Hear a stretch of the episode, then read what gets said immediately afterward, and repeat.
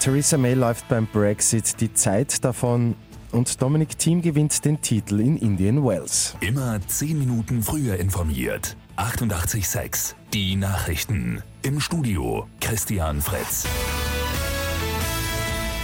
In Großbritannien rückt der Brexit immer näher. Wirklich viele glauben aber nicht mehr an den geplanten Austritt am 29. März. Diese Woche will Premierministerin Theresa May noch einmal über einen Brexit-Deal abstimmen lassen. Zweimal hat sie mit dieser Abstimmung aber schon verloren.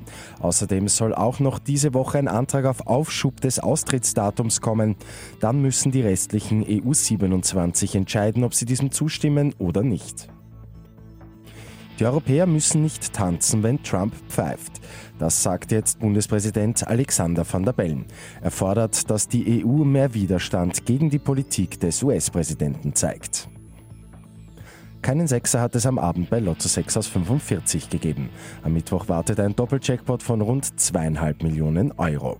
Das sind die Gewinnzahlen gewesen 12, 15, 19, 22, 37, 39, Zusatzzahl 27. Die Angaben sind ohne Gewähr. Ein Blick zum Sport. Seit gestern ist die Fußball-Bundesliga zweigeteilt.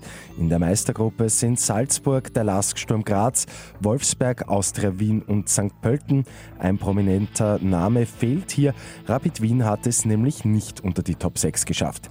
Hinter Mattersburg sind die Wiener nur auf Platz 8 gekommen.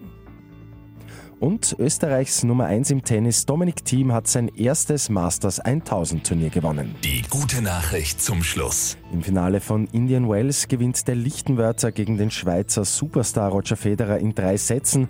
Damit klettert der 25-jährige Niederösterreicher in der Weltrangliste auf Platz 4.